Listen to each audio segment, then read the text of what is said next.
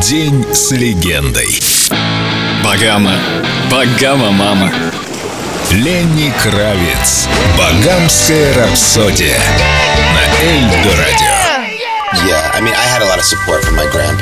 Я всегда ощущал большую поддержку от моих бабушки и дедушки, от моей мамы, от моего отца. Я от них столькому научился. Моя мама всегда говорила, что если ты собираешься стать мусорщиком, будь лучшим в мире мусорщиком.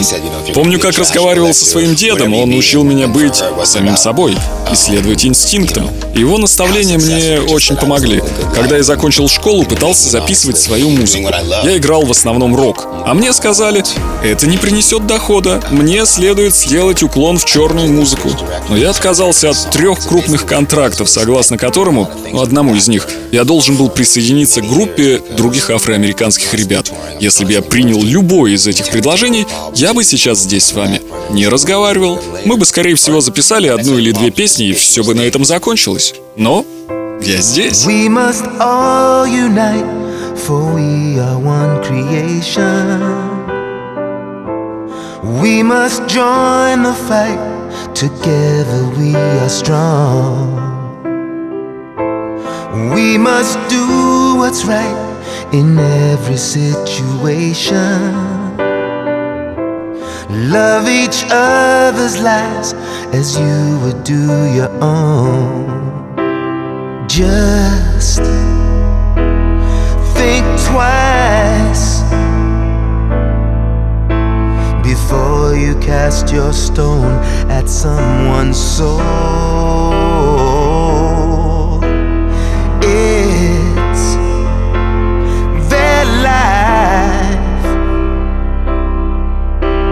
so the choice is theirs and theirs alone.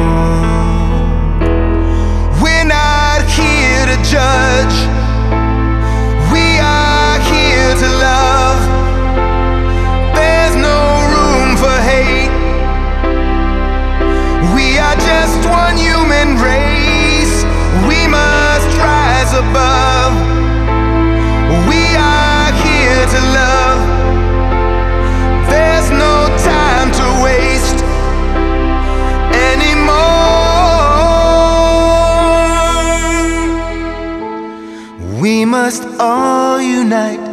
There's no more segregation. When you've seen the light, there's nowhere else to go. And with peace in sight, no walls could separate us. We would be as one because this earth's our home.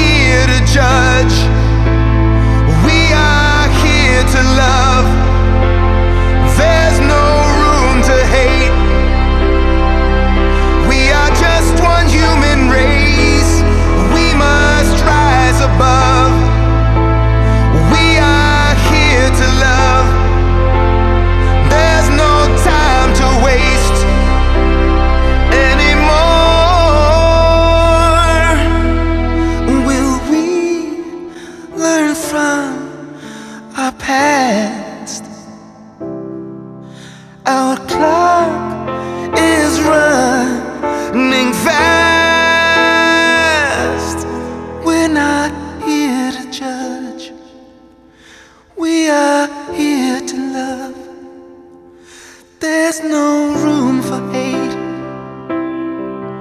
There is just one human race.